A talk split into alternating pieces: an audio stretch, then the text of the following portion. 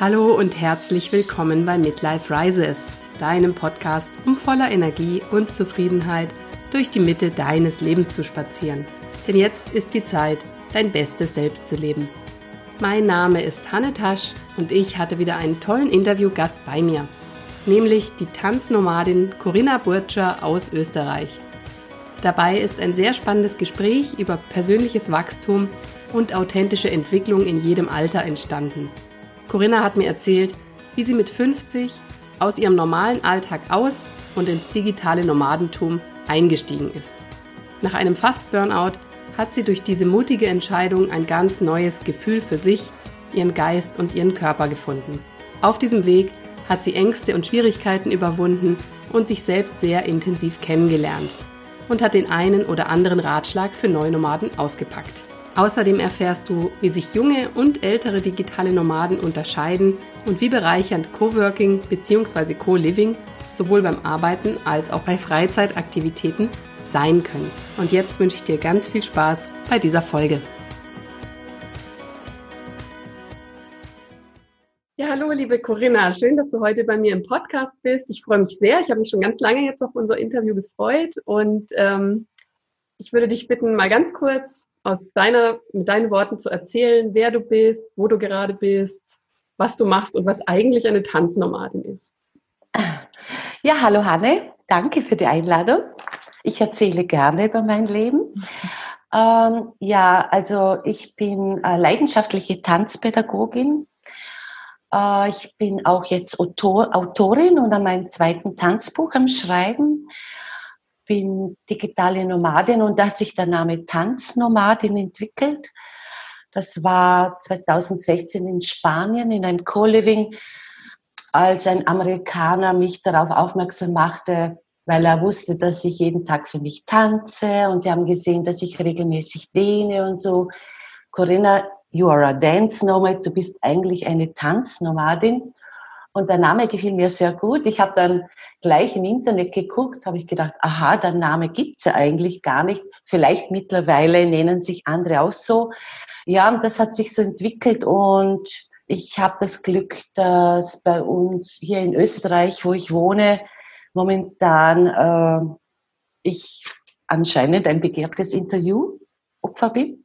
Oh, und äh, da wird immer der Name Tanznomadin aufgegriffen und ja, jetzt habe ich gemerkt, ich werde schon darauf so angesprochen. Also, aber mir passt das gut, das passt sehr gut zu mir. Das ist ja mhm. spannend. Also das heißt, der Name kam von dem Amerikaner, aber inzwischen hast du dich schon so gebrandet eigentlich auf die Tanznomadin. Genau, es hat sich irgendwie, wie sich, wie alles so sich selber entwickelt. Und es ist ja immer spannend, wenn man aussteigt, äh, wie sich das Bauchgefühl entwickelt. Und da entwickeln sich immer, wie gesagt, auch das Wort Tanznomadin. Da entwickelt sich so viel immer. Und das ist schön so. Ja, super. Ja, auch Stichwort aussteigen. Du bist jetzt gerade in Österreich, hast du gesagt. Jetzt bin ich gerade in Österreich. Ja, das ist natürlich durch den Coronavirus. Äh, ich war eigentlich äh, in Georgien und ich war der die fünfte oder sechste Woche dort und ich wäre jetzt noch zwei Monate geblieben. Hatte gerade zum Schwarzen Meer gewechselt und das ging sehr, sehr schnell, äh, wie allen. Und plötzlich saß ich wieder in Österreich und ja, aber ich bin ja eigentlich, ich habe es mir so gemacht, dass ich jetzt im Sommer immer in den Bergen lebe in Österreich ich habe das Glück, dass ich eine tolle Alphütte geerbt habe.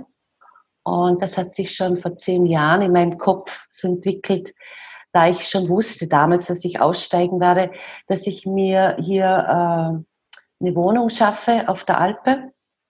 Ihr sagt in Deutschland Almhütte, bei uns sagt man Alphütte. Mhm. Und das ist auf 1600 Meter. Ja, und dann wohne ich im Sommer immer oben, weil ich bin jetzt nicht so ein Hitzefreund. Das ist schön kühl und da habe ich viel Ruhe und ich liebe ja sehr Holzheizen. Ich liebe das einfache Leben. Ich schreibe auch einfache Bücher. Das passt dann wunderbar zusammen. Dann bleibe ich in der Einfachheit. Ja, und jetzt im Moment bin ich gerade im Tal wieder unten. Da habe ich jetzt wieder eine Bauernwohnung von meinem Onkel, der eigentlich im Pflegeheim ist. Und da fiel mir dann ein, da war ich gerade in Portugal ah, die Wohnung steht ja leer.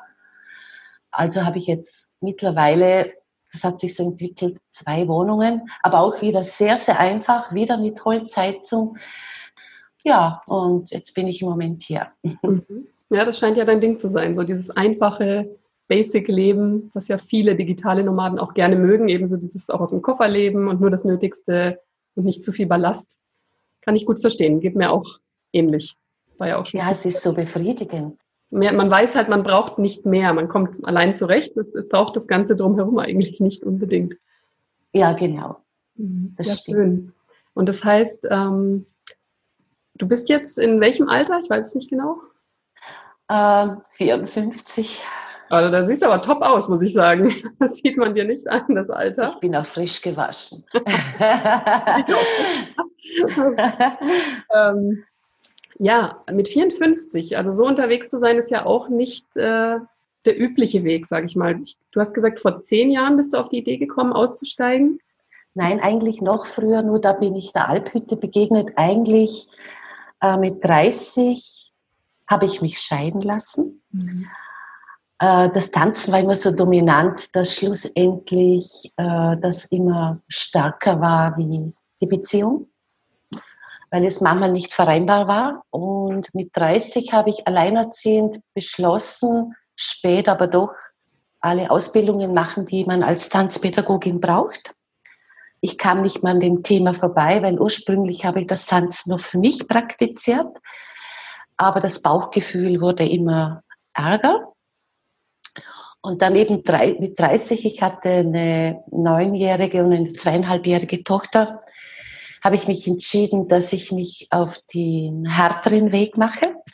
Das heißt, nochmal von vorne zu beginnen und eben die Ausbildungen zu machen. Und es waren dann auch harte Jahre, aber dafür authentische Jahre.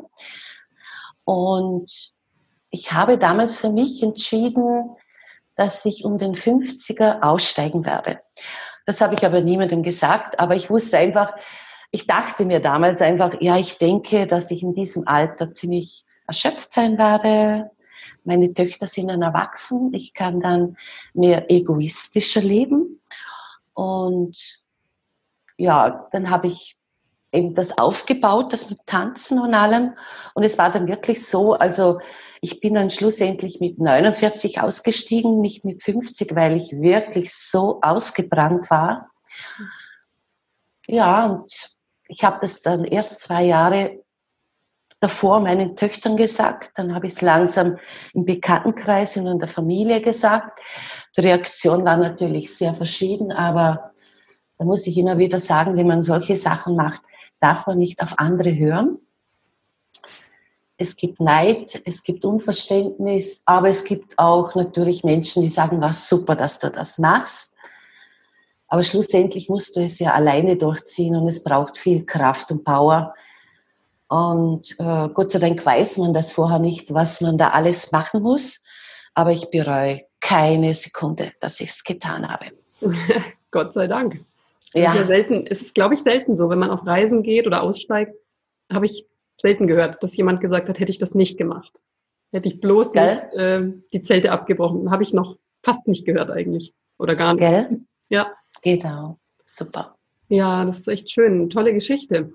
Und das heißt, du warst also nicht zufrieden in deiner Ehe, hast dann beschlossen, das Ganze aufzugeben und langfristig dir schon diesen Plan im Kopf entwickelt, der vorher eigentlich nicht da war? Oder warst du schon immer eine Reisemaus, sag ich mal? Nein, es war, ich bin schon sehr früh Mutter geworden, kurz vor dem 19. Geburtstag. Das heißt schon, äh, da werden viele Pläne, die du vorher hast, über den Haufen geworfen. Und äh, es war nicht so, dass die Ehe schlecht war, es war einfach nur noch freundschaftlich, weil wir sehr jung zusammengekommen sind. Und ich habe eigentlich mit 20 schon immer gesagt, das kam mir erst später, ich möchte nie im Alter sagen, hätte ich nur. Und dann mit 30 ja, ich fühlte mich so stark, dass ich das alleine bewältigen kann. Ich habe immer so ein Bild gehabt, ich weiß auch nicht, wie das entstanden ist, dass ich mit 30 ein Buch schreibe und beginne zu reisen.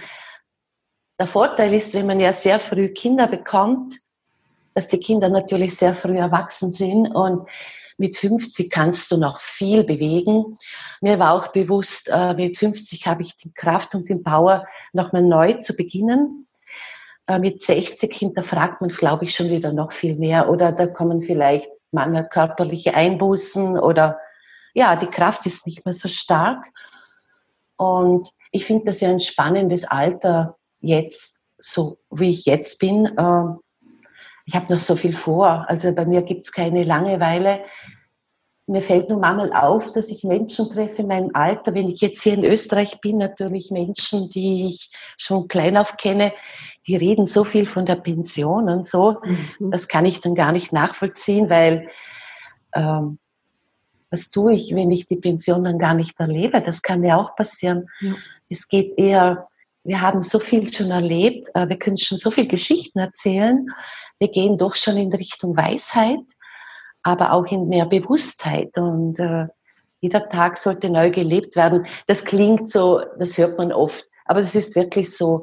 Natürlich passieren die Tage, die schnell vergehen und ach, da hätte ich machen sollen und so, aber das Bewusstsein ist schon anders da. Das soll man schon bewusst leben.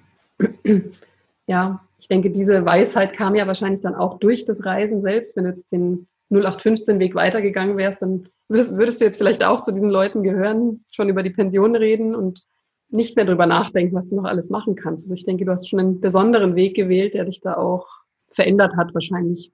Ja, also es ist schon so, äh, ich habe, wo ich ausgestiegen bin, äh, ich habe mich nicht mehr gespürt körperlich. Ich habe irrsinnig viel zurückbekommen. Ich war dann in der Musikschule mit 150 Schülern, Warteliste. Ich hatte das Glück, dass ich sehr gut gebucht bin, weil ich immer alles sehr authentisch gemacht habe, mit Überzeugung. Und, aber ich habe gemerkt, das geht nicht mehr. Ich war dann das Jahr, bevor ich ausgestiegen bin, ich konnte nicht mehr ausgehen. Ich konnte keine Menschen mehr treffen. Ich war nur noch zu Hause zu mich erholen und mich wieder vorbereiten für die nächsten Stunden. Und äh, da, dann bin ich ausgestiegen eben, dann bin ich zuerst ein halbes Jahr nach Wien. Da hatte ich das Glück, ich habe sehr gute Freunde in Wien, äh, dass ich eine Wohnung bekam von einer, die wieder ein halbes Jahr nach Thailand ging. Und ich war geschockt. Äh, ich war immer nur müde. Ich ich habe mich immer noch nicht gespürt. Ich dachte, das gibt's gar nicht. Und schlussendlich habe ich ein ganzes Jahr gebraucht, bis ich mich wieder spürte. Das hätte ich nie gedacht, dass das so lange geht. Und dann kam mein Bauchgefühl wieder und ich war so froh. Äh, und es ist schon spannend, wenn du wieder das Bauchgefühl da hast, dann kannst du mehr so leben. Da passieren dir viel mehr tolle Sachen, die ineinander gehen. Und wenn du ehrlich lebst und authentisch, dann passiert alles so im Fluss und das ist so schön. Äh, du planst dann schon, aber du bist einfach mehr flexibel und dann ergibt sich plötzlich das und dann ergibt sich das. Und ja, also aber das erste Jahr war schon hart. Äh, wie, weißt du, du hast das Gefühl, du kannst jetzt alles machen, was du willst. Dir steht die ganze Welt jetzt offen. Du hast keine Termine, nichts mehr. Und dann bist du voll überfordert. Ich bin stundenlang vom Laptop gesessen und habe ihm gedacht, ja, da könnte ich hingehen, ja, da könnte ich hingehen. Aber es waren so viele Ängste kamen in mir hoch. Ich hatte auch Flugangst und äh, ja, es war nicht einfach. Aber ich habe mir immer gesagt, Corinna, das schaffst du doch auch, was andere können. Wieso kannst, sollst du das nicht können? Aber ich war schon immer sehr, sehr nervös am Anfang habe ich mich immer entschieden für Wege, wo ich mit Zug befahren kann, also mit dem Zug. Mhm. Und irgendwann im Herbst, äh, also ich war im Herbst 2015 bin ich eben ausgestiegen. Dann im Dezember wollte eine Freundin aus Sri Lanka. Das ist jetzt nicht mein Land, das wäre mir jetzt zu heiß, normal. Aber da bin ich einfach mitgegangen. Ich habe gedacht, ah, dann komme ich mal weg. War aber eigentlich eh toll nur zwei Wochen, eigentlich zu kurz. Dann kam ich wieder zurück. Ja, was mache ich jetzt? Dann äh, beginne ich viel zu wandern. Dann habe ich mal begonnen, den Jakobsweg zu machen. Aber nur eine Woche. Ich habe gedacht, ich kann das ja etappenweise machen. Also ich war total äh, Verfahren. Ich konnte mhm. mir nicht richtig entscheiden, was ich mache. Mhm. Das Buch war noch weit weg, obwohl ich das sofort wollen beginnen schreiben, aber da war ich gar nicht fähig. Und dann kam ich äh, endlich, äh, entdeckte ich Coworking Space und Co-Living. Das hatte ich vorher noch nie gehört. Also Coworking Space kennt mittlerweile jeder. Also die Gemeinschaftsbüros, das mhm. explodiert im Moment auf der ganzen Welt. Mhm. Da möchte ich aber noch mal kurz ähm, ein, äh, klinken, mhm. einklinken, bevor wir jetzt zum Thema Coworking auch kommen. Weil was du jetzt davor erzählt hast, das klingt ja schon stark nach Burnout, was du da erfahren hast. Und dich erstmal wieder so zu finden und dich selber zu spüren, den Weg zu spüren, auf den du dich bewegen möchtest. Und meine Frage ist jetzt, ist dir das schwer gefallen, dein altes Leben aufzugeben? Weil das Tanzen war ja ein großer Teil davon. Das hat dich ja sehr stark ausgemacht als Mensch eigentlich auch. Und machst du das heute noch? Also würdest du heute, also tanzt du noch genauso viel? Bietest du das noch an oder hat sich das in den Hintergrund begeben, jetzt das Thema Tanzen? Na, es war so, ich habe sowieso, ich tanze eigentlich seit ich zwölf Jahre bin, fast jeden Tag für mich. Mhm. Das ist wie Medizin für mich. Das war mir gar nicht so bewusst. Äh, ich komme aus dem dörflichen Bereich, da gab es auch nicht so Ausbildung. Aber mir kam das gar nicht in den Sinn, den Anspruch zu erheben, eine Tanzausbildung zu machen, weil ich einfach nur für mich immer nur einen Drang hatte zu tanzen. Zum Schluss, wo ich ausgestiegen bin, habe ich nur noch für andere choreografiert, choreografiert.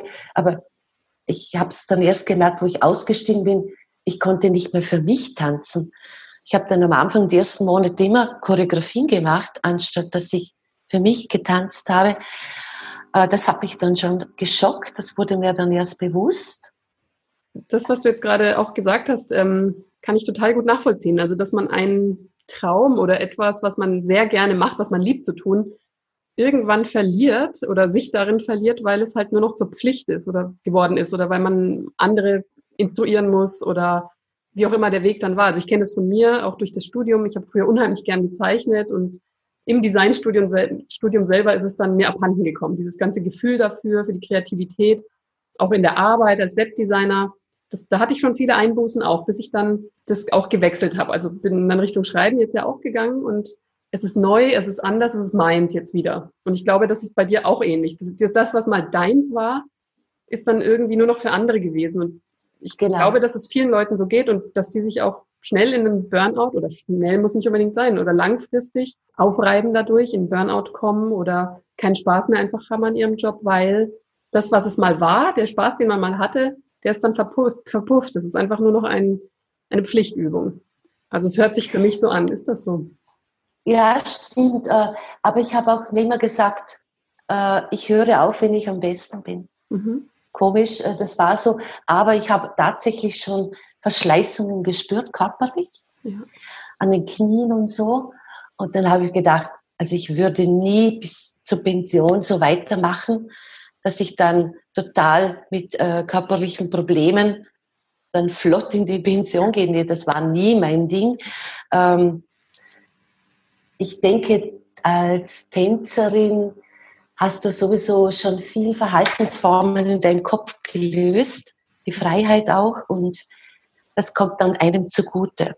Ähm, ja, ich bin schon sehr froh, dass ich das gemacht habe. Ich habe wieder meinen Weg zu mir gefunden. Ich tanze wieder voll Freude. Für mich, äh, ich habe jetzt mehr für mich definiert, was, wenn ich arbeite, was ich mache. Also ich liebe Tanzprojekte, die themenzentriert sind. Im ersten Jahr, nachdem ich ausgestiegen bin, dann angefangen, mich endlich mit mir zu befassen. Ich hatte endlich Zeit für mich und das war schon spannend, äh, weil du sagst, ich hatte wahrscheinlich Burnout oder so. Das war mir vorher gar nicht bewusst. Mhm. Ja, wieso oft? Äh, das war wahrscheinlich so. Und ich habe wahnsinnig viel Zeit für mich gebraucht. Ich habe wahnsinnig viel Tagebuch geschrieben. Ich kam dann auf die Bücher die Vier-Stunden-Woche und äh, ich traf viele junge digitale Nomaden. Und die waren sich auch alle am Finden, was sie arbeiten oder wie sie arbeiten können. Und da wurde mir plötzlich bewusst, das war auch interessant, weil ich doch immer zu den Älteren gehört habe, dass ich mich ja gar nicht neu erfinden muss, sondern dass ich aus dem, was ich bis jetzt geleistet habe, dass ich das mal genau anschaue, Wo sind meine Talente? Wo sind meine Fähigkeiten? Was kann ich schon alles? Und dann habe ich richtig für mich, ah, ich kann sehr gut Geschichten erfinden. Ich kann gut erzählen. Äh, ich kann, äh, ja, das sind, weil jetzt muss ich gerade überlegen, was, das war für mich so bereichernd. Zum Beispiel, äh, ich kann ja sehr gut choreografieren. Ich kann sehr gut äh, Referentin sein. Und dann kam das nächste, was für ein Buch schreibe ich, was für ein Tanzbuch. Dann kam ich darauf, dass ich eigentlich, weil ich so überzeugt bin von der Tanzpädagogik, dass ich ein Buch schreibe, zum Beispiel für Menschen, die kaum oder wenig Erfahrung, eben wenig Erfahrung mit Tanzpädagogik haben oder noch nie was mit Tanzen zu tun hatten. Also da kam ich dann drauf, ah, das muss ein ganz einfaches Buch werden. Dann kam ich drauf, ja, ich habe so viel Tanzmaterial, weil mein Glück war, dass ich immer für mich sehr, selber sehr viel reflektiert habe und alles aufgeschrieben habe. Ich habe ja drei Monate lang mein ganzes Tanzmaterial eingescannt. Wirklich, das war sehr viel Arbeit. Mhm. Und es war ein richtiges Abschiednehmen von meinem Material, dass ich es endlich loslassen konnte. Mhm. Ja, war das so ein bisschen Ritual dann wahrscheinlich auch in dem Moment, diese ganze ja. Arbeit, um das alte Leben abzuschließen quasi. Genau. Mhm. Ich habe dann gedacht, ah, jetzt habe ich ja die Möglichkeit, auf der ganzen Welt das Buch zu schreiben. Ich mhm. habe jetzt immer alles bei mir, meinen Schatz. Und äh, ja, es war schon spannend, aber dann habe ich auch gemerkt, äh, plötzlich hast du keinen Unterricht mehr Jetzt musst du selber für deinen Körper sorgen, weil das Thema hatte ich vorher nie. Ich hatte nie das Problem, am Wochenende mit Sport meinen Körper fit zu halten. Mhm. Bei mir war eher am Wochenende das Thema, meinen Körper erholen zu lassen. Ja. Und jetzt musste ich mir selber ein Dehnprogramm zusammenstellen, weil mein Körper war, ist natürlich sehr beweglich. Ich wollte das auch erhalten, das Gefühl der Beweglichkeit. Dann habe ich entdeckt, dass ich Glutenunverträglichkeit habe. Unglaublich. Da musst mhm. du 50 Jahre warten, dass du dann merkst, ah, das ist, mein, mir geht's seitdem viel, viel besser. Schön. Dann habe ich auch bemerkt, äh, dass es gar nicht so leicht ist, in verschiedene Länder immer zu reisen, verschiedene Speisen. Mhm. Dann habe ich das Intervallfasten begonnen. Das tut mir auch wahnsinnig gut. Das ist ja so leicht, weil ich so gern viel esse. Und das tue ich immer noch. Ähm, aber so kann ich das wunderbar kombinieren. Ich, höre einfach abends 7 Uhr auf zu essen und mittags frühstücke ich am nächsten Tag. Also ich wusste gar nicht, dass das so einfach geht. So kann ich meine, weiterhin meine Riesenportionen essen. und ja, es war schon spannend, äh, weil du musst, es ist schon, wenn du so reist, als tun alle digitalen Nomaden, die sind alle sehr konsequent. Mhm. Äh, erstens sind sie alle arbeitssüchtig. ähm, man gar nicht denken würde, wenn man bei einem digitalen Nomaden wahrscheinlich eher das Reisen im Vordergrund nicht im Kopf hat und denkt, die sind alle reisesüchtig und versuchen da den Lebensstil zu integrieren, also den Job da so nebenbei irgendwie auch mit einzuflechten, damit sich das Reisen leisten können. Ja, es ist, ich habe das auch nicht gleich äh, verstanden, aber es ist schon so, Gott sei Dank gibt es Coworking Space und Co-Living, weil äh, wenn du nur zu Hause arbeitest, da kommt die soziale Vereinsamung. Das ist ein neues ja. Thema. Mhm. Und äh, jetzt kannst du reisen und dann gehst du in einen Coworking Space und da ist eine Arbeitsenergie, das zieht dich einfach mit. Mhm. Aber dann kannst du wenigstens in der Pause mit anderen Menschen reden oder der eine sagt, du, ich unternehme das am Wochenende, gehst du mit? Und das ist eben toll, äh, weil dann wirst du immer wieder rausgerissen. Äh, die einen gehen natürlich an Orte, wo man surfen kann, einen gehen an Orte, wo man wandern kann. Und da gibt es einfach andere Menschen, die haben die gleiche Gesinnung und das zieht dann eben mit. Ja. Weil ich bin dann, ich war dann überrascht, wie mich das mitzieht, wie ich plötzlich acht, neun Stunden vor dem Laptop gesessen bin, habe ich aber nur mit mir beschäftigt. Also unglaublich. Äh, das war für mich neu, dass ich so viel Zeit für mich hatte. Mhm. Und dann triffst du Autoren, der eine arbeitet für Google, der eine macht ein neues System für, für Mailchimp oder, nein, wow. es war so mhm. spannend. Ja, ist echt spannend. Was Nur da für Leute auch aufeinandertreffen. Aber war das für dich dann ähm, schwierig, mit den Leuten in Kontakt zu treten oder ist es eigentlich sehr schnell, dass man dann Kontakte knüpft, weil du auch gesagt hast, das sind ja meistens jüngere Leute, also so habe ich jetzt so rausgehört. War das für dich ein Problem, dass du gedacht hast, hm, ist das jetzt noch so richtig? Bin ich, bin ich hier richtig oder ist es vielleicht schon zu spät für irgendwas oder war das nie ein Thema für dich, dieser Altersunterschied? Oder gibt es vielleicht sogar Leute, die auch tatsächlich 40, 50 sind, die das machen? Also es gibt auch meine Alterskategorie, ganz klar. Mhm. Das Problem war eher ich selber. Mhm. Ich war sehr noch introvertiert, ich war so mit mir beschäftigt. Und was dazu kommt, mein Englisch war noch schlecht. Ich hatte ja vorher nie äh, die Zeit zum richtig Reisen oder als ich alleinerziehend begann, Tanzpädagogik aufzubauen, ich hatte gar kein Geld zum Reisen. Mhm. Und äh, natürlich hatte ich auch englische Choreografien und dann gehst du ins Internet und übersetzt du schnell. Äh, ich hatte gar keine Zeit, mich richtig mit Englisch zu beschäftigen. Und Englisch ohne, also das muss einfach sein. Ähm, und dann kam ich und die dachten, glaube ich, am Anfang, dass eine stille Person ich habe einfach fast nichts verstanden, wenn wir ehrlich sind. Ich war immer froh, wenn ich mal jemand traf, der ein bisschen Deutsch konnte und so. Und ich habe mich aber auch selber sehr zurückgenommen. Wie gesagt, ich habe mich sehr viel mit mir beschäftigt. Ich war auch ein bisschen komischerweise schüchtern, obwohl ich ein so sehr offener, lebendiger Mensch mhm. bin. Worauf führst du das zurück? Dass das, war das die ungewohnte Umgebung, in der du dich befunden hast? Weil es ja nicht mehr dein Terrain war, in dem du dich ausgekannt hast? Nein, ich glaube nicht. Ich glaube eher, äh, ich war noch überrollt mit der Freiheit, die ich hatte. Mhm. Es ist auch so, das muss ich auch sagen, wenn du, also ich war zum Beispiel in Tagassou in Marokko, mhm. da, das ist auch ein Surferdorf, ein ganz kleines Dorf, da gibt es nicht mehr Bankomat.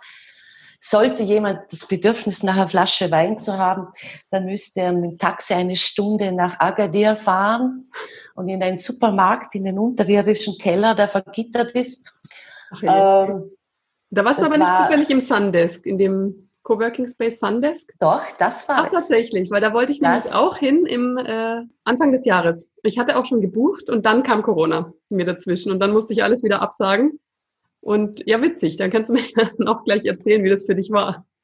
Sehr, also, also Marokko, also Tagazu heißt das Dorf, Sandesk ja. ist das Co-Living, mhm. ist eigentlich ein Surferdorf, da gibt es so Surferschulen und natürlich, wenn da einer hingeht in das Co-Living, also nochmal zum äh, kurz, wenn jemand zuhört, Co-Living ist ja so eine Art Wohngemeinschaft für digitale Nomaden. Das sind natürlich solche, die wollen das mit Surfen kombinieren. Die wollen arbeiten und surfen. Ich bin jetzt keine Surferin. Sehr toll. Also da gibt's eine Einheimische, die kocht jeden Tag ein Wahnsinnsfrühstück. Habe ich gesehen im Internet, deswegen dachte ah, ich, oh, da muss ich auch hin. Sehr gut. Das sieht nee, das ist wirklich sehr gut. Und es ist nicht ein großes Co-Living, weil es gibt große und kleine, das sind schon Unterschiede, kann ich dir später noch erzählen, wenn du willst. Sehr gern. Sah auch sehr familiär aus. Also das ähm, ja, würde mir, glaube ich, auch äh, entsprechen. Der Nachteil ist halt nur, das war mir vorher nicht bewusst, als Frau alleine, das darf man nicht vergessen, Marokko da ist die Frau natürlich nicht dem Mann gleichgestellt. Mhm. Es gibt natürlich auch moderne Marokkaner, aber das war jetzt doch ein Dorf und weißt du, dann gehst du an den Strand und das ist manchmal schon ein bisschen ätzend, äh, wenn die jungen Männer einfach denken, ach, eine ältere Frau, die will sicher einen jungen Mann. Oha. Mein Gott, das interessiert mich wirklich nicht, äh, weil äh, bah, Wieso will ich, wenn ich in die Freiheit bin, nicht gleich? Nein, um Gottes Willen. Und ja, aber das, das, man, man lernt sich ja zu wehren, aber die sind dann schon ein bisschen aufdringlich. Das war schon ein bisschen mühsam. Aber man lernt dann auf die Dauer ein bisschen die Unnahbarkeit auszustrahlen. Das geht dann immer besser. Mhm. Also das heißt, du hast dann verschiedene Rollen ja auch angenommen. Jetzt je nach Coworking Space, je nach Land merkt man ja dann auch, welche Facetten von einem selbst da gefragt sind oder was man da am besten nach außen trägt für sich. Also ja. man lernt sich, glaube ich, schon sehr gut kennen, kann ich mir vorstellen. Ja, ich habe dann gemerkt, dass ich sicher vorsichtiger bin als wie jemand, der 20 Jahre ist. Mhm. Also wenn, 20, wenn du 20 bist, da ist noch sehr, sehr viel Leichtigkeit in dir. Allem passiert was, nur dir nicht. Äh, hinter mir die Sinnflut, du kannst machen, was du willst, alles. Ich lebe jetzt und so. Wenn du natürlich in meinem Alter, da hast du schon viel erlebt, du kennst dich besser Und ich bin jetzt keine, die, äh, wenn ich, also ich, ich, mir ist das später dann aufgefallen, weil ich sehr gerne spazieren gehe und wandern. Ich bin nicht die, die neue Wege sucht. Mhm. Ich bin die, die gerne auf dem Weg geht. Ich gehe gerne neue Wege, aber ich muss nicht unbedingt Abkürzungen nehmen, wo ich nicht sicher bin, wo ich rauskomme. Mhm. Und es ist auch interessant. Äh, du triffst Menschen, die gerne Abkürzungen nehmen. Ich kann jetzt das nur aufs Wandern gehen. Äh, ich kannte einen, der hat wahnsinnig gute Intuition in der Natur. Bei dem gehe ich jede Abkürzung mit und äh, erfahre durch auch tolle Sachen. Also man muss flexibel sein, auch auf manche, manchmal andere Menschen zu vertrauen und die Abkürzungen mitzugehen. Aber ich selber mache das nicht. Okay. Das ist auch so, schaust du, schau, ich war ja in Co-Living, in Co-Working in Lissabon, London, äh, Spanien, Mallorca, vielleicht habe ich jetzt was vergessen, oder in Berlin Co-Working Space, aber du schaust immer, wie funktionieren die Öffis, äh, wie komme ich dahin, du informierst immer vorher. Ich bin nicht die, wo blindlings drauf losgeht. Ist auch wichtig, das, denke ich, also dass man sich ja. erstmal zurechtfindet, dass man schaut, wie komme ich hier klar Genau. Und hast du dann für dich ein, ein Gespür entwickelt, wem kann ich trauen und wen kann ich mich da verlassen? Ich meine, natürlich wirst du dich in erster Linie klar auf dich verlassen und auch auf deine Fähigkeiten und dann auch zu sagen, das kann ich nicht gut, deswegen mache ich das nicht. Also hier Abkürzungen zum Beispiel zu nehmen, weil ich diesen Instinkt nicht habe, da irgendwo rauszukommen. Aber das zu erfahren, mit welchen Leuten man dann ja eine verlässliche Verbindung eingehen kann, hast du das gelernt mit der Zeit oder war das schon immer dein Talent, sage ich mal, dein Leute Das ist eine interessante Frage, das könnte ich jetzt gar nicht sagen. Aber es ist einfach so, du bist schon anders, wenn du reist. Also ich glaube, deine Wahrnehmung ist schon intensiver.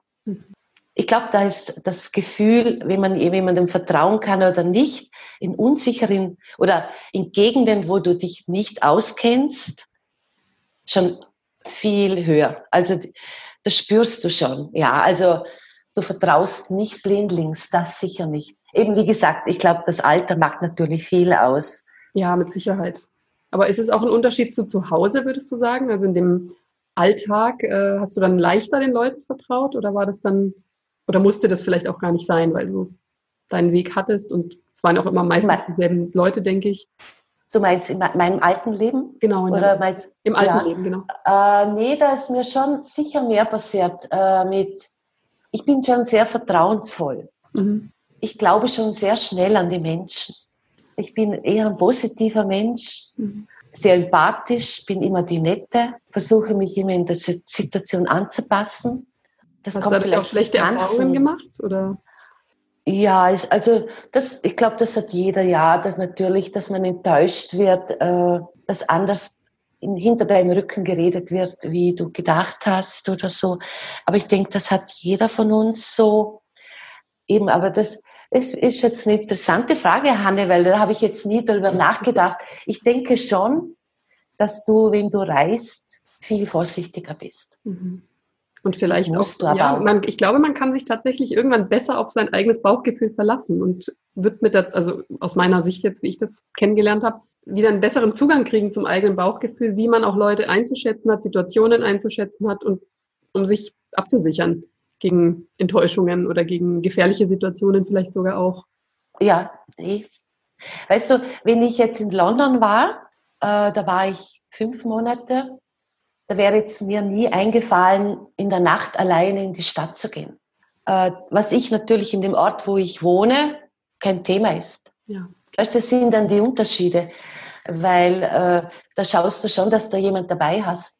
Wieso nicht? Oder in Tiflis in Georgien, da wäre ich auch nie alleine in der, am Abend in die Bar gegangen oder alleine tanzen. Da bin ich zu vorsichtig. Da habe ich schon lieber jemand, wo dabei ist. Na, das macht ja auch Sinn. Also gerade in Gegenden, wo man sich nicht auskennt, die Sprache nicht spricht. Eben, da meine ich, das ist jetzt der Unterschied, was du natürlich zu Hause machst, weil du ja alles kennst du gehst zu Hause auch vielleicht in der Nacht äh, eine Runde spazieren. Ich gehe gern mal in der Nacht so, aber das fällt dir in Fremdländern nicht so ein. Ja. ja, du gehst natürlich alleine essen, aber du, oder so, aber du, ich bin ja schon sehr viel alleine dann. Ja. Weil du lernst ja nicht immer sofort Menschen kennen. Ja. Jetzt in Georgien zum Beispiel, wo ich am Schwarzen Meer war, Da gab es kein Co-Living und Coworking Space wurde gerade ein neues gebaut. Das Land ist erst am Aufbau. Da habe ich dann zum Beispiel ein Appartement gehabt, äh, durch Beziehungen ein billiges, durch einen Ukrainer, der konnte aber nur Russisch und das geht alles irgendwie. Du wirst ja immer selbstbewusster, dein Auftreten wird immer besser. Aber es kann immer wieder passieren, dass du übers Ohr gehauen wirst. Ja. Mit Taxifahren oder da und da. Ähm, eben, ja, das. Aber insgesamt, das ist schon spannend. Ich höre schon raus, dass man sich verändert, also dass man mehr klarkommt mit Situationen, das besser abwägen kann. Und selbst das, was du vorhin gesagt hast über deinen Körper, dass du dann nach 50 Jahren festgestellt hast, dass du eine Glutenunverträglichkeit hast und dass du manche Sachen besser verträgst als andere und so weiter, finde ich sehr spannend. Also, dass man so lange gerade für jemanden, der eigentlich ein gutes Körpergefühl hat und ähm, gerade da dann erst so spät festzustellen, also daran sieht man, wie abgeschnitten wir ja oft auch sind in dieser ähm, normalen Welt, sage ich mal, in der alltäglichen, von uns selbst, von unserem Körper, also dass wir die Hinweise gar nicht feststellen können. Und dann auf einmal ist man auf Reisen und kann wieder dieses Gefühl in sich wahrnehmen, dass irgendwas nicht passt, dass man was verändern möchte, sollte, damit es einem wieder besser geht. Also ich, ich sehe da einen ganz großen Zusammenhang und das ist unheimlich spannend gerade, ja, zu hören, wie man da wieder hinfinden kann, durch das Reisen zum Beispiel. Oder einfach, dass man sich auch mal die Zeit nimmt. Vielleicht reicht es auch schon, sich mal 20 Minuten pro Tag die Zeit zu nehmen, in sich hineinzuhören und zu schauen, geht's mir gut, bin ich zufrieden, ähm, vertraue ich den Leuten um mich herum, vertraue ich dem Essen, das ich meinem Körper zuführe oder ist das vielleicht falsch? Also ich war sogar, ich, ich muss wirklich sagen, ich war geschockt damals. Also ich war echt geschockt. Weißt du, du bist früh Mutter und du bist immer für andere da. Dann wirst du Tanzpädagogin, du bist wieder für andere da. Du bist immer für andere da. Du checkst das ab 30 alleinerziehend und ich musste mehr wie 100 Prozent arbeiten, weil Tanzpädagogik äh, ist einfach nicht wahnsinnig gut bezahlt. Zum Schluss war ich sehr gut drin. Ich konnte gut davon leben. Meine Töchter waren groß und plötzlich hast du den Freiraum, dich mit dir zu beschäftigen. Also das war schon, ich war zeitweise richtig, wirklich geschockt, äh, wie ich manche Sachen an mir neu entdeckte. Mhm wie ich recherchieren musste, richtig recherchieren über mich, über meine Person, über meine Talente. Das war auch sehr spannend. Was kann ich alles? Äh, was kann ich gut? Mir wurde bewusst, dass ich eigentlich schon 20 Jahre sehr viel zeitgeschichtlich, leidenschaftlich lese. Ich habe dann für mich entdeckt, dass ich eigentlich Museum liebe und Kunst dass ich Gemälde liebe, die zwischen 1850 und 1930 gemalt wurden. Das war für mich alles so neu. Äh, weißt, und das war so befriedigend, so schön, nur für mich und ohne schlechtes Gewissen das leben zu können. Ja. Und sich, und weißt, das ist auch so, wir Frauen, mein Gott, man denkt schon oft, mein, soll ich, äh, kann ich das? Und plötzlich ist das alles weg. Du kannst mit Genuss das Leben aufnehmen, saugen, verarbeiten oder du gehst abends ins Bett, es ist ziemlich spät, ja, dann schläfst du länger oder plötzlich konnte, hatte ich die Muße, meinen eigenen Rhythmus zu finden. Und dann habe ich gemerkt, ja, also ich liebe es erst um 10, 11 Uhr zu arbeiten. Hm. Dann liebe ich es manchmal ein Nickerchen zum Mittag machen, auch wenn es nur eine Viertelstunde ist aha, danach geht's mir viel besser, ich bin wieder voll wach und sehr produktiv. Ich lernte, äh, dass ich in manchen Tagen der, der Fluss zum Schreiben nicht sehr gut war, dass ich sehr stehen lassen kann, dass ich Impulse von außen suche, dass ich jetzt einfach darauf losgehe. Dann habe ich Podcast entdeckt. Aha, jetzt kann ich wieder arbeiten und in dieser Zeit habe ich wieder viel mehr produziert, als wenn ich mich gezwungen hätte. Mhm. Und dann merke ich einfach, unser Arbeitssystem, jeden Tag acht Stunden zu arbeiten. Ich denke, wenn der Chef so cool ist, so offen und einen Raum hätte, wo die Leute sich manchmal hinlegen können, mhm. ich glaube, der hätte viel bessere Arbeitsergebnisse. Das glaube ich auch. Das ist es ja inzwischen auch schon nachgewiesen. In Japan gibt es auch immer mehr, glaube ich. Genau, dieses Powernapping, also gebe ich dir vollkommen recht, das glaube ich auch. Und ich glaube auch, dass das ungesund ist, ähm, diese Art des Arbeitens. Das passt nicht zu jedem. Nicht jeder kann zu den gleichen Zeiten, ist zu den gleichen Zeiten produktiv und kann acht Stunden am Stück am Computer sitzen oder körperlich arbeiten, wie auch immer. Das ist einfach schwierig. Aber auf der anderen Seite ist es halt unsere Welt. Es kann nicht jeder digitaler Nomade sein. Glaubst du, das lässt sich irgendwie auch in den normalen Alltag integrieren, was du gerade beschrieben hast? Sich selbst zu entdecken und auch danach ein bisschen mehr zu handeln, was einem gut tut? Ja, äh, man muss einfach lernen, ein bisschen egoistischer zu sein. Ich denke schon, weil äh, ein gewisser Maß an Egoismus ist ja gesund. Mhm. Und wenn es mir gut geht, dann geht es ja den rundum allen auch gut. Ja. Äh, es bringt nichts, wenn ich nur aufopferungsvoll für andere da bin und mich selber verliere. Irgendwann geht das nicht mehr. Und es gibt einfach auch immer wieder Leute, die saugen dich aus. Mhm.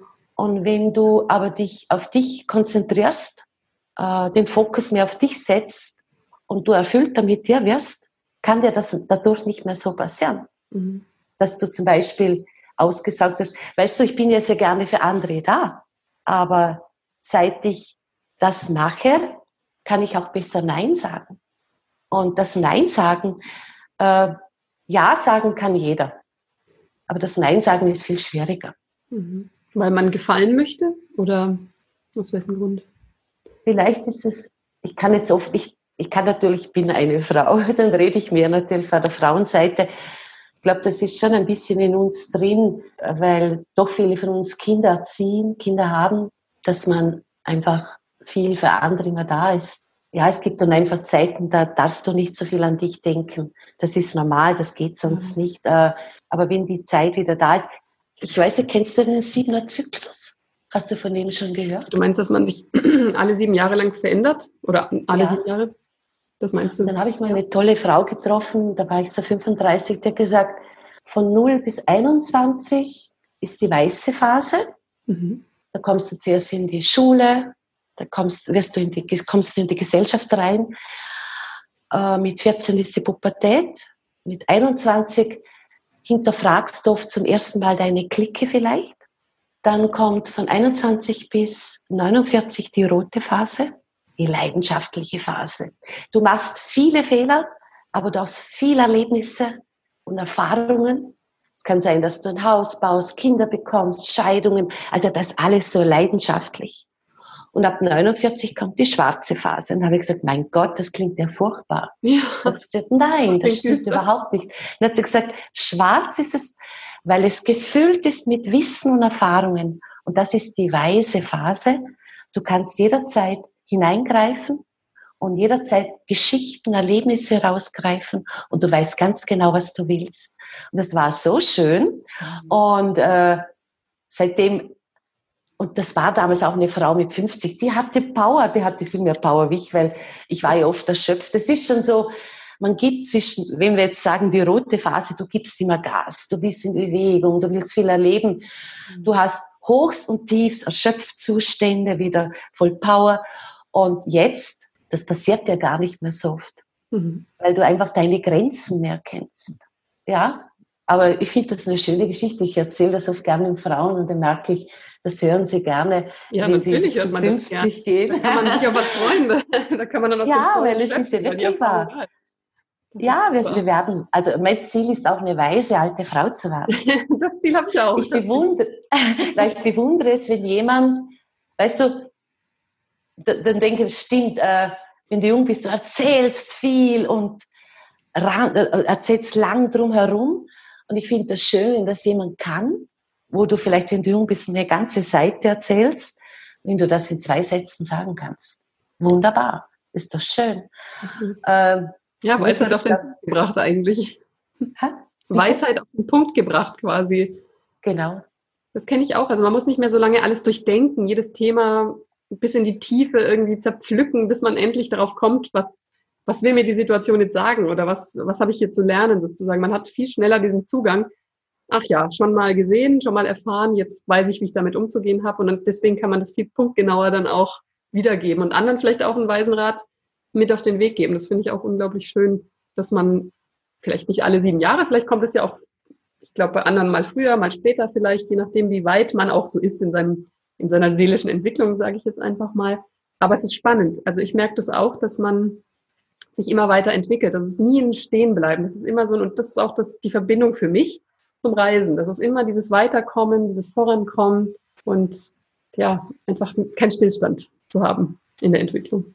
Das ist es, nur kein Stillstand. Ja. Das ist so schön. Äh, ich, mir tun manchmal Menschen, denke ich mal, das macht mich fast traurig, wenn ich Menschen in meinem Alter treffe, die immer nur vor der Pension oder was sie dann machen, denke ich, ja. weil das Leben ist so voll noch. Ich habe noch so viel vor. Mhm. Ich muss es ja nicht mit 200 kmh machen. Ich habe mal Zeit und äh, jetzt mache ich das und dann kommt das. Ist doch so schön. Und abzustehen bleiben, innehalten und dann wieder das. Ah, ich finde das schon sehr schön. Ja, und vor so allen Dingen auch immer wieder was Neues. Ich glaube, das hält einen auch jung und ähm, lebensfroh und lebensmutig, dass man immer wieder was Neues erfährt. Weil es, ich glaube, es gibt viele Leute, die ab einem gewissen Alter sagen, ich habe alles gemacht, alles gesehen, was soll da jetzt noch kommen? Und sich da auch immer wieder selber die Challenge zu, zu setzen und zu sagen, ich, ich möchte noch was Neues erfahren. Ich probiere jetzt neue Dinge aus, gehe mal da auf die Reise, lerne mal da neue Leute kennen und verbringe ich meine ganze Zeit äh, im Wartezimmer von irgendeinem Arzt oder ja vor dem Fernseher oder eben ja, denk drüber nach, wann der Tod vielleicht kommt. Ich meine, das ist jetzt noch ein bisschen früh, sage ich mal, aber ja, es gibt viele Menschen, die dann auch sagen, gut, die Kinder sind jetzt aus dem Haus und jetzt? Hm, was mache ich jetzt mit meinem Leben? Das ist schon schade. Ja, weil es ist schon so, äh, natürlich, es gibt ja Menschen, die sind nicht so wie ich. Die wollen ja lieber ihr schönes Zuhause haben und das passt ja alles.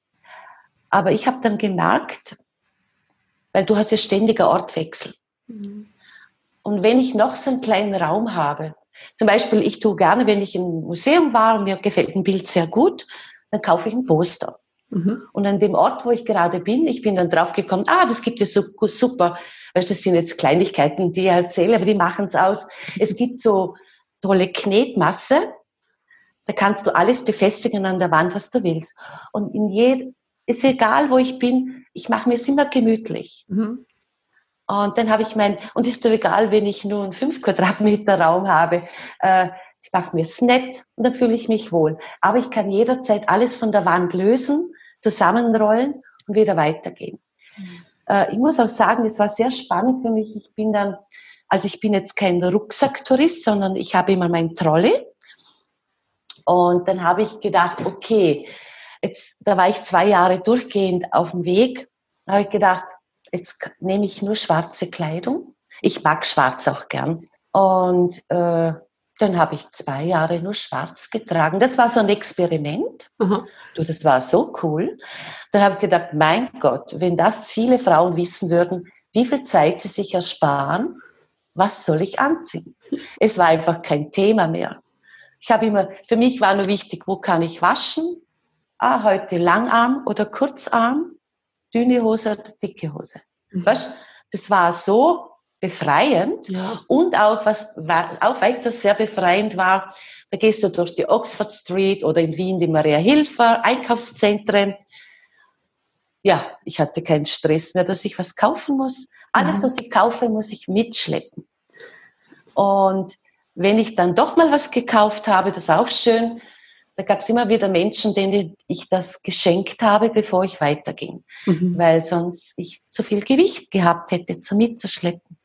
Das Wichtigste war mir einfach ein guter Laptop, technische Ausrüstung, dass ich überall arbeiten kann, gute schwarze Kleidung, ja. Oder ich kann dann drauf, weil ich sehr gerne, also ich, ich tue schon gerne Creme, Gesicht und so. Und da kam ich drauf, ah, diese Kosmetikserie gibt's in jeder Apotheke auf der Welt. Also da entdeckst du immer so Sachen. Mhm. Ah, dann konnte ich in Spanien, überall konnte ich immer das kaufen. Das sind so Kleinigkeiten, aber du brauchst schon eine gewisse Sicherheit für, also ich brauche schon gewisse Dinge, die mir, äh, die ich gern habe. Ja, die dir auch so ein Heimatgefühl wahrscheinlich geben. Also ich höre das raus, ähm, um dich überall wohlzufühlen, machst du es dir gemütlich, äh, hast du ein Stückchen Heimat oder was dich begleitet von Ort zu Ort dabei, was dir gut tut, wo du dich aufgehoben fühlst, aber auch, das sind so die wichtigen Sachen und die unwichtigen Sachen wie Materielles, wie Sachen kaufen, wie, wie sehe ich heute aus, was ziehe ich jetzt an, das fällt alles irgendwie ab von einem und das ist ja wirklich unglaublich befreiend. Ja, total. Also eben dann habe ich gemerkt, man braucht gar nicht viel zum Leben. Äh, wichtig ist für mich, weil durch das, dass ich glutenfrei esse, koche ich überall selber. Mhm. Ich gehe selten essen, aber das ist wieder Ersparnis mit Geld, weil ja. man schaut, also ich gehe ja gern, äh, also im Sommer, das ist ideal, dass ich im Sommer jetzt immer auf meiner Alphütte lebe, weil da ist ja überall Hochsaison. Ich mag ja nicht Orte, wo viel Touristen sind eigentlich wenn du viel reist, dann meidest du das auf die Dauer. Und dann hat sich das entwickelt, dass ich immer in der Zwischensaison gehe oder im Winter. Und äh, dann kochst du auch immer selber. Und so komme ich ganz gut einfach billig durch. Ja. Äh, weil du nie in der Hauptsaison gehst. Das muss ich auch noch dazu sagen, weil äh, so einfach ist ja das auch nicht immer. Ja, und wie finanzierst du jetzt eigentlich deinen Lebensstil, deinen aktuellen? Wenn du jetzt sagst, ähm, ich versuche natürlich schon billig durchzukommen, aber machst auch mal sowas wie London, sage ich mal, wie, Ja, es ist schon so, dass ich äh, noch das, dass ich das wusste, dass ich aussteige. Mhm. Ich bin überzeugt davon, wenn du einen Traum fokussierst, wenn du den immer im Kopf hast, dann kommt es auch eher auf dich zu mit vielen Möglichkeiten. Ich habe natürlich drei, vier Jahre vorher schon viel für mich recherchiert wo könnte ich arbeiten? Weil für mich kam nicht mehr in Frage, äh, zum Beispiel in Cafés zu arbeiten oder so Sachen zu machen. Das musste ich früher neben dem Tanzpädagogik immer alles schon machen, weil ich ja überleben musste, alleinerziehend, bis ich endgültig dann zum Schluss vom Tanzen leben konnte. Und ich habe dann gemerkt, also Gastgewerbe ist überhaupt nicht meines. Solche Sachen möchte ich nicht mehr. Ich war auch schon Briefträger, mein Gott, was ich alles gemacht habe. Also das gibt ja viel Sachen auf der Welt. Also Haussitter, da ist das, also ich würde zum Beispiel, wenn das jemand machen will, würde ich empfehlen, nur über Seiten das zu buchen, wo man dafür bezahlen muss. Mhm. Die kontrolliert sind. Da ist das Thema aber oft, das muss man sich schon trauen, das sind oft abgelegene Häuser auch, äh, wo man Auto fahren muss. Mhm. Also wenn, dann würde ich eher auf Kinder acht geben aber da war bei mir auch das Thema, dass ich so viel mit Kindern getanzt habe. Ich brauchte mal Zeit für mich. Okay, das, das ist so ein Weg. Aber dann habe ich, es gibt Work and Travel. Mhm. Ich bin dann auch draufgekommen, ich könnte auf Nicaragua gehen in ein Dorf und könnte dort Tanzen unterrichten in Schulen und dann habe Kost und Logis frei. Mhm. Da verdienst du nichts, aber das Leben ist umsonst. Also es gibt eigentlich mittlerweile sehr, sehr viel Sachen. Äh, ich hatte das Glück schon, dass ich ein bisschen was geerbt habe, aber jetzt nicht wahnsinnig. Ich habe sehr sparsam gelebt. Und dann, äh, jetzt ist es schon so, ich bin im Herbst immer Referentin äh, für Tanzen in der Lehrerfortbildung. Mhm. Äh, ich habe ja ein Sach... Bitte? In Österreich machst du das? Nein, Österreich, Deutschland und Schweiz. Es wechselt. Mhm. Äh, ich komme da sehr gut an, Gott sei Dank. Das bin ich jetzt richtig am Aufbauen im Moment. Schön. Ich schaue, dass ich es, ich mache, ich, ich bin auch sehr überzeugend, glaube ich, weil ich ja voll dahinter stehe. Also ich bin ja wirklich überzeugt, Tanzpädagogik ist so wichtig für die Kinder. In der heutigen Zeit, gerade in unseren Industrieländern, die Kinder verlieren immer mehr das Bauchgefühl und da muss man unbedingt dran docken. Also das geht gar nicht. Ähm, die können ja nichts dafür. Die bekommen ja alles nur noch visuell. Man muss schauen, dass der Körper noch gespürt wird. Mhm. Und äh, es kann ja nicht jeder sein Kind in eine Musikschule schicken oder so. Es kann sich jeder leisten. Und ich finde, man sollte mehr in den Schulen das integrieren, tut man eh schon immer mehr.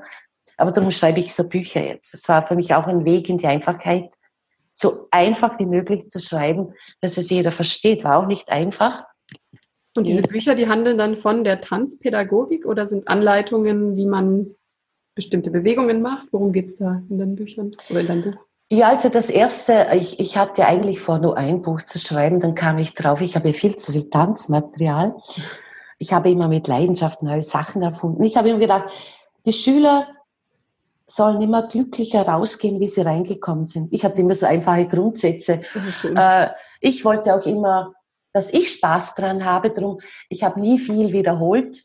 Ich habe immer schaut, für mich war immer so mit cooler Musik beginnen die Schüler abzuholen, wo sie von zu Hause immer alles hören. Mhm. Und wenn ich ihr Vertrauen habe, dann kann ich mit Klassik, mit allem kommen. Ich bin ja ein, die aus der Tanzszene Pina Bausch oder Royston Muldoon, da bin ich ein voller Fan von denen.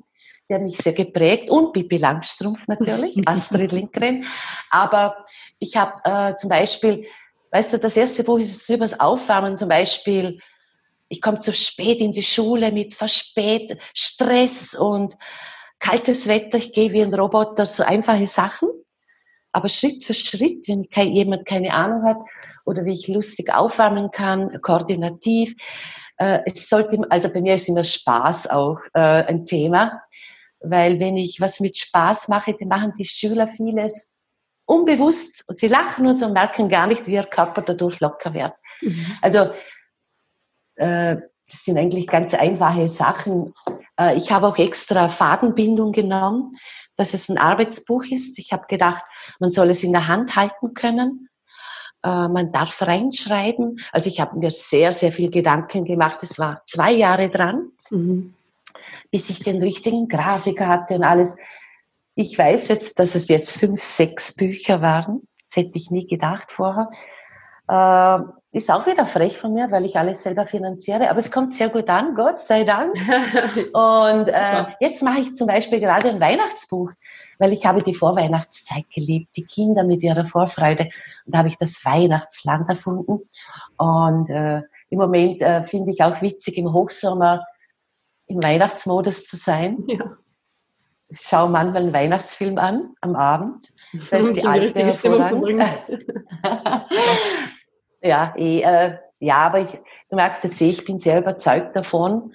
Ähm, aber es schreiben viele Menschen Tanzbücher und dann habe ich mir gedacht, ja, Corinna, es geht nur, wenn du authentisch bist. Also ich würde jedem empfehlen, der jetzt in unserem Alter etwas Neues beginnt und aussteigt, es darf nur mit deiner Person und mit Authentizität zu tun haben. Unbedingt. dann kannst du, weil man darf nur noch Sachen in unserem Alter machen, wo man voll dahinter steht. Das glaube ich auch. Aber ich glaube auch, es ist eine Frage des Alters, dass man nicht mehr kopiert. Also ich habe das Gefühl, das macht man, wenn man jünger ist, dass man versucht, genau. anderen nachzueifern und zu schauen, wie machen die das. Ist ja auch richtig so, man lernt ja viel dadurch. Aber irgendwann merkst du ja, das bin nicht ich. Und dann versucht man, sein Ding nach außen zu tragen, das Authentische in sich zu leben. Und das finde ich spannend und das ist eine Bereicherung für jeden. Und deswegen, ja, finde ich das toll, dass du das auch machst und all deinen Spaß da reingibst in diese Bücher und in deine Tanzpädagogik. Habe ich auch noch nie gehört, Tanznomadin. Das war jetzt auch faszinierend. Deswegen habe ich mich auch sehr gefreut, dass wir das Interview machen, weil das, weil das was Besonderes ist. Das bist halt du und kein anderer. Das bin ich, ja. ja. Äh, ich bin schon stolz auf mich, Hanne. Was? Das, weißt, das muss ich aus. Ich habe gelernt, mich selber zu loben. Mhm. Äh, man darf nicht immer auf Anerkennung von außen zu warten. Äh, ich habe so viel Ängste überwunden jetzt in den fünf Jahren mittlerweile. Äh, ich bin schon sehr gewachsen. Wenn ich denke, wie ich Flugangst hatte am Anfang und jetzt zack, zack, buchen, zack. Was, es geht alles so. Ja, man lernt, ähm, ja, man lernt ja viel dazu und irgendwann geht es viel flüssiger, was man da macht. Das darf man nie vergessen, weil alles, was am Anfang nee. so als unüberwindbarer Berg vor einem steht und man denkt, das können andere, aber ich kann das nicht. Und ich werde das niemals können, das stimmt nicht. Das ist halt, man muss immer darauf achten, einen Schritt nach dem anderen zu machen. Und am Ende steht man oben und fragt sich, wie bin ich da hingekommen? Nur so kann es ja funktionieren. Und es wird immer einfacher, diesen Berg zu erklimmen. Ja, du, du wirst immer mutiger und ja. das Witzige ist ja, dass ich immer noch das Gefühl habe, ich bin erst ausgestiegen. Hm. Ich habe immer noch das Gefühl, ich fange erst an oder äh, ich habe irgendwie noch viel zu wenig erlebt. Also äh, ich bin überrascht, dass der Hunger noch sehr groß ist. Mhm. Ja. ja, das geht weiter und weiter, bis du irgendwann vielleicht auf was anderes Lust hast. Vielleicht wieder sesshaft ja. werden, kann ja sein. Denke ich mir, weißt du, äh, man muss ja bewusst sein, dass man vielleicht irgendwann gar nicht mehr die Energie dazu hat. Aber ich bin nicht fixiert, dass es genau, dass ich wieder hier lande, wo ich gestartet bin sondern ich merke, dass ich immer offener bin und ich möchte auch so offen sein, dass ich sage, vielleicht finde ich ein Land, das besser zu mir passt. Das kann ja auch sein. Mhm. Man muss sich einfach bewusst sein, dass unser, unsere Welt grenzenlos ist. Natürlich, das mit dem Coronavirus jetzt ist schon interessant, dass uns allen Grenzen auferlegt werden.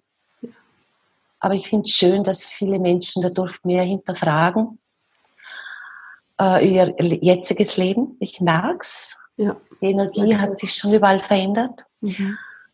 Ähm, ich muss ja auch nicht unbedingt fliegen. Ich finde es ja toll, dass die Natur sich jetzt beruhigen kann. Mhm. Das hab, da habe ich manchmal ein bisschen Gewissensbisse gehabt, weil ich eigentlich schon sehr ähm, alternativ bin mit Natur, mit allem und Respekt und so. Aber mit Zeit komme ich überall hin. So gesehen, oder? Es geht ja nicht um die Schnelligkeit, eh. Aber schauen wir mal. Ja. Jedenfalls habe ich noch viel vor. ja, das ist super. Ich finde, das ist auch ein schönes Schluss Schlusswort. Wir alle sollten eigentlich immer noch viel vorhaben, weil das Leben ist halt jetzt, es passiert einfach gerade jetzt und man sollte das voll auskosten. Egal wie, ob das jetzt für jemanden der richtige Weg ist, zu sagen, ich möchte mein Haus haben, meine Kinder, einen glücklichen Job, aber trotzdem zu hinterfragen, bin ich damit glücklich? Und wenn ja, dann ist alles super. Und wenn nicht, dann zu gucken, was kann ich da noch rausholen für mich? Und wo geht's noch hin? Ja, super. Genau. Also richtig schön, was du jetzt hier alles mitgegeben hast. Und ich glaube, da können sich die Zuhörer können drin schwelgen und vielleicht auch mal ein bisschen träumen, wo es noch hingehen könnte in der Zukunft für Sie? Der Glauben an sich nicht verlieren. Und Träume sind die Schäume. Träume sind sehr wichtig. Und je mehr ich sie fokussiere, umso mehr kommen sie in mein Leben. Ich bin voll überzeugt. Seit ich mein Bauchgefühl wieder voll habe, ich bin immer wieder überrascht, was mir alles passiert. Und das freut mich total. Das ist super. Das freut mich sehr. Und ich wünsche dir noch ganz viele Reisen, ganz viele tolle Erlebnisse und alles, alles Gute auf allen Wegen, wohin sie dich auch immer führen mögen. Danke, Hanne. Hat mich sehr gefreut. Ich War sehr auch. nett, mit dir zu sprechen. Ich dir auch. Alles Gute.